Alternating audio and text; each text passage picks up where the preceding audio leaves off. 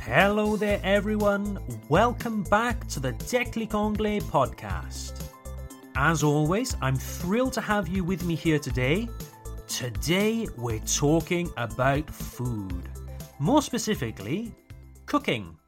Mmm, I am an enormous foodie. Yes, a foodie. F O O D I E. A food lover. What kind of a world would this be without good food? And I especially enjoy cooking. Yes, yes, you can laugh. Ah oui, un Britannique qui sait cuisiner. Ha ha ha. Well, if you're ever in Alsace, you can stop by for lunch and judge for yourself. But today we're talking about cooking, and more specifically, how cooking can be another tool to help you learn English. Before we begin, I'd just like to give a little shout out, passer un bonjour, give a little shout out to some listeners. Hello to Michelle in Wittelsheim, Katrin in Westhalten, Anne and Laura in Kaysersberg, and I would also like to thank Mr. Denis Berra and Lisa Gauthier for their kind messages. Thank you very much, everyone. It's always great to hear from people who listen to this podcast, and I'm happy that I can help you on this learning journey. Now, let's jump into today's topic. If you don't know already, Déclic Anglais also has a monthly newsletter called The Stork, en français La Cigogne, The Stork. We chose this name as a little nod, a little clin d'oeil to the fact that we are based in Alsace. This newsletter is free, and you can sign up on our website at www.declicanglais.com. In February's edition of The Stork, I speak about how cooking can be a really effective tool in improving your English. So often, we think that in order to learn a language, we need to study books, watch videos in English, have classes, listen to podcasts, and all of these things are great, don't get me wrong. But sometimes we can overlook some pretty simple, fun tools that can help us. One of these tools is cooking. It's a normal, everyday activity done and enjoyed by millions worldwide. It's fun and it can be as simple or complicated as you want. There's no need to make enormous, complex dishes. Simplicity is just as effective. And what's more, cooking is a communal or group activity. It's something that we can do and share with our friends and loved ones. The internet is full, bursting with free downloadable recipes. YouTube is also awash with, vraiment rempli de, YouTube is awash with cooking videos and tutorials all of these learning resources and all for free. And what's the greatest part of cooking? Afterwards, you get to eat your work. Sounds good to me. When we cook in another language, we can pick up so much new vocabulary. First of all, there's all the food vocabulary, of course eggs, flour, butter, sugar, salt. Then all of the different kitchen utensils, such as whisk, spatula, grater. And let's not forget all the wonderful cooking verbs to bake, to mix, to fold in, to beat, and many more. What a wonderful way to pick up so much new vocabulary.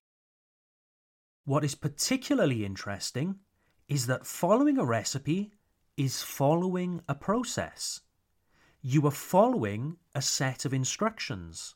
Where else do you need to give or follow instructions? In your job, correct?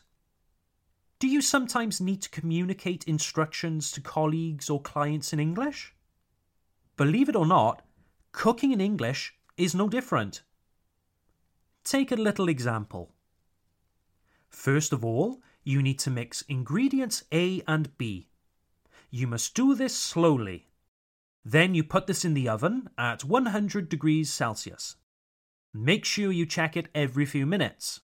While waiting for it to cook, prepare ingredients C and D. Take care not to cut yourself. this recipe could easily be adapted to describe a work process. First of all, you need to contact Mr. A. You must do this before 12 o'clock. Then send the document. Make sure you attach the correct information. While waiting for a reply, prepare the report for tomorrow's meeting. Do you see what I mean? We've taken the same language, the same style, and simply adapted it for a totally different process. Clever, isn't it? As I mentioned before, cooking is a communal activity. We can do it with others. In fact, cooking is a great way of bonding with others, of getting closer with friends and loved ones, de se rapprocher de notre famille. If you have children, I'm sure many of you do, dear listeners, why not use cooking as a way of learning English together? Your kids don't need to know every little word in the recipe. It could be fun to speak French, but replace every food word with the English word. For example, Tu peux me passer le cheese, s'il te plaît? Bien, maintenant il faut rajouter du milk. Cherche-moi le sugar. Doucement, fais attention avec les eggs. This is what I love about cooking. It's fun and hands on. You need to get your hands dirty, and kids love it. So, to wrap up this podcast, I'd like to leave you with a nice recipe that I think you might enjoy. It's February, it's cold outside, and it's good to have something to warm you up. Comfort food. This recipe is an Italian minestrone soup. It's easy to make, a child could do it. It's delicious and adaptable for those who don't eat animal products. Furthermore, it doesn't require any special cooking equipment. Easy peasy. For this recipe, you will need the following ingredients a large potato, a large onion, two sticks of celery, two large carrots, two cloves of garlic, deux goustailles, two cloves of garlic, a tin of white beans, des haricots blancs, a tin of chopped tomatoes, a tablespoon, en français une cuillère à soupe, a tablespoon of herbe de Provence. Yes, herbe de Provence, it's the same in English. You will also need a vegetable stock cube, en français, bouillon de légumes, some parsley, du persil, and finally, bacon pieces or lardons. But this isn't necessary if you don't eat animal products or if you don't like bacon. So let's get to the cooking part. There may be some words that you don't know here, but I'll explain everything as best I can.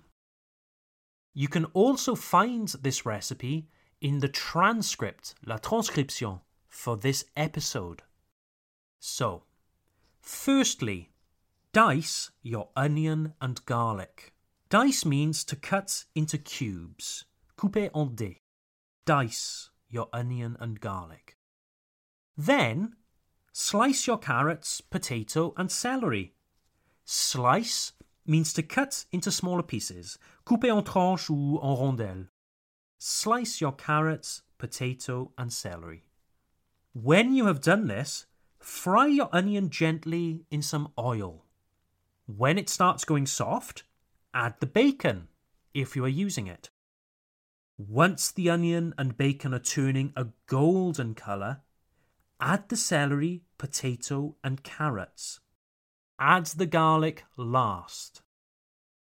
If they start to stick to the pan, add a little more oil. After about seven minutes, add the tin of chopped tomatoes and white beans. Let them cook for two minutes. In the meantime, entre temps, in the meantime, you can prepare the vegetable stock, le bouillon de légumes. Mix the stock cube with about 400 milliliters of boiling water. Then Add this to the vegetable tomato mix. Stir it all together. Stir is a synonym for mix. Stir it. Bring the mixture to a boil, a boil very hot so it bubbles. Add the herbe de Provence and cover the pot. Reduce the temperature and leave it to simmer. Simmer is a lovely word. It means to cook slowly, faire mijoter, to simmer. Leave the soup to simmer for a good 20 minutes until the vegetables are tender. Before serving, add some parsley, as much or as little as you like, to your own taste. And there you have it, a very easy recipe for a very tasty, nutritious soup. I challenge you, dear listener, to take your English outside of the workplace, outside of the classroom, and take it into your kitchen. You won't regret it, trust me. Have fun exploring this whole new avenue for learning English. I'm always curious to hear your experiences and see how you do. Feel free to let me know at contact at declicanglais.com. That's it for today's episode. I hope you've enjoyed listening and it's been a pleasure having you. If you enjoy the Declic Anglais podcast, don't forget to like our podcast and add it to your favourites. This way, it can get shared with as many people as possible. Take care, and I look forward to seeing you for our next episode. Have a great day. Bye for now.